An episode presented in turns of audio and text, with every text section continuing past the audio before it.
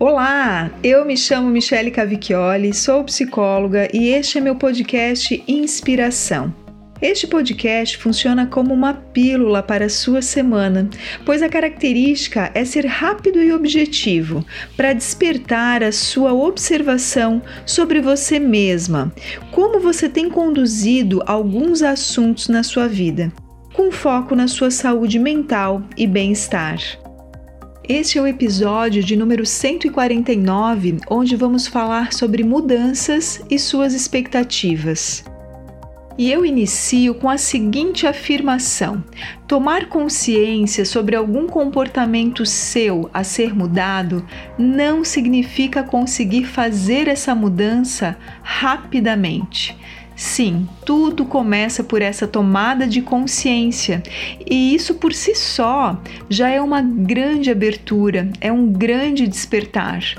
Mas o que eu observo com frequência são pessoas frustradas consigo por terem tomado consciência sobre aspectos do seu comportamento que acabam prejudicando elas mesmas, mas não conseguem adotar uma mudança efetiva. Veja, eu gostaria de trazer aqui três pontos para sua observação sobre isto. Primeiro deles é qual a sua expectativa sobre essa mudança? É mudar drasticamente e repentinamente, como um estalar de dedos?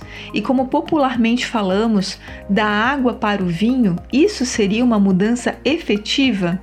Eu sei que, mesmo racionalmente, você sabendo que não é assim que as coisas funcionam, parece existir um desejo mágico e infantil que seja assim.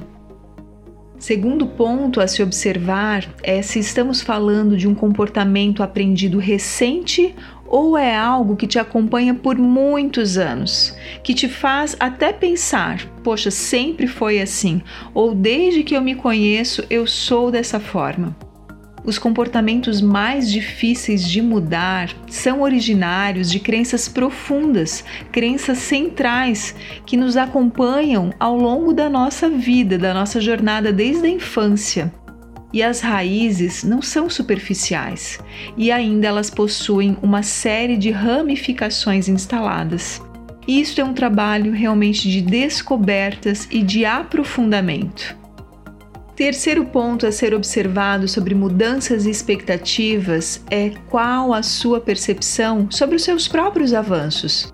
Você está olhando pela falta ou pela possibilidade em aprender um novo comportamento? Sim, porque é treinável fazer diferente. Reconhecer seus pequenos avanços e desfrutar dessas conquistas é perceber o caminho a ser percorrido e não desistir em ser melhor para você mesma. Sim, terão atropelos, falhas, não será perfeito como imaginado e está tudo bem. É assim mesmo. Então, eu estou aqui também para te dizer não seja tão dura com você. Encontre o caminho do meio que te impulsiona para a ação e deixe a sua voz autocrítica silenciada para não te paralisar. Eu espero que esse conteúdo tenha contribuído com você de alguma forma. Desejo uma excelente semana e vale dizer que se você gostou, você pode avaliar aqui o meu podcast, colocando as estrelinhas, você pode seguir também e enviar este episódio para amigos, familiares seus, ok? E se você ficou com vontade de conversar mais, se você se identificou com algum aspecto do que foi citado aqui, eu sempre tenho um espaço na minha agenda para esse bate-papo. Fique à vontade. Um grande abraço!